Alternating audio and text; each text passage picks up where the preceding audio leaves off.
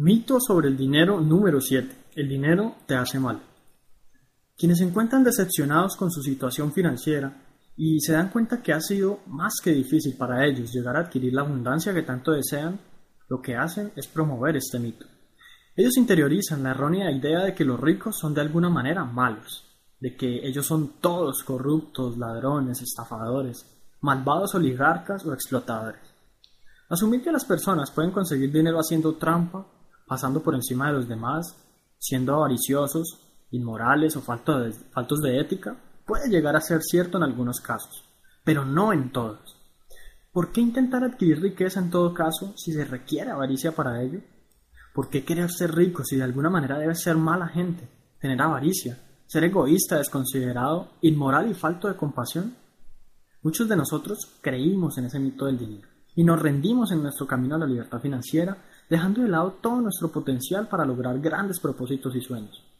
La realidad es que existen personas con avaricia y falta de ética, que son ricas, otras que son pobres, y también hay avariciosos y faltos de ética de clase media. La riqueza no depende de tu moralidad, sino que depende de tu enfoque. Y si de alguna manera alguien es rico contando con las anteriores características, no es un verdadero rico. La verdadera riqueza se relaciona con la abundancia de salud, calidad de vida y bienestar. Que seas avaricioso no te dará dinero ni riqueza, que seas aprovechado tampoco, que seas malo mucho menos. Entonces, quienes son ricos y cuentan con estas características, lo eran antes de tener dinero. Eran malos antes de tener dinero, pues el dinero lo único que realmente logró en ellos fue potenciar sus rasgos. Dejar este mito es realmente muy fácil. Basta con dejar de pensar en los ricos como aquellos políticos o personas que nos muestra la televisión que tienen mucho dinero. Estadísticamente, la cantidad de personas que ha, conseguido dinero gracias a la corrupción forma parte de la minoría. Finalmente, la corrupción hace que tu dinero no tenga una base sólida y estable en el tiempo, por lo que estas personas terminan perdiéndolo todo. Y por otra parte, así como en la naturaleza, la evolución se encarga de eliminar a los menos aptos, de aquí la importancia de hacer las cosas bien. Y para esto existen cosas como la ley la presión psicológica, la ley de atracción y todas las cuestiones que podríamos considerar dentro de la psicología interna. Cosas que en algún momento podrían afectar a alguien que no hace las cosas bien para terminar descarrilando sus vagones. La solución es muy sencilla. Lee el libro La ciencia de hacerse rico. Entérate de por qué es una herramienta el dinero para creatividad, crecimiento y satisfacción personal.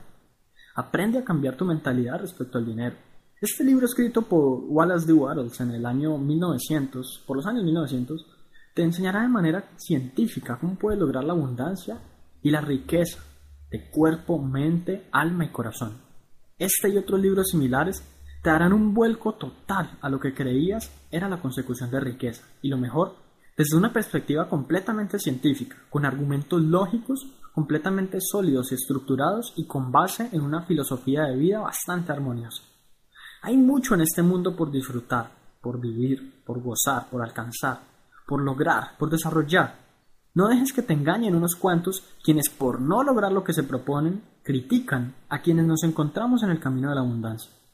A diferencia de ellos, que lo único que hacen por sus vidas es hundirse en problemas financieros, de paso hablando mal, que mal de los demás, tú y yo queremos convertir en realidad nuestros grandes sueños.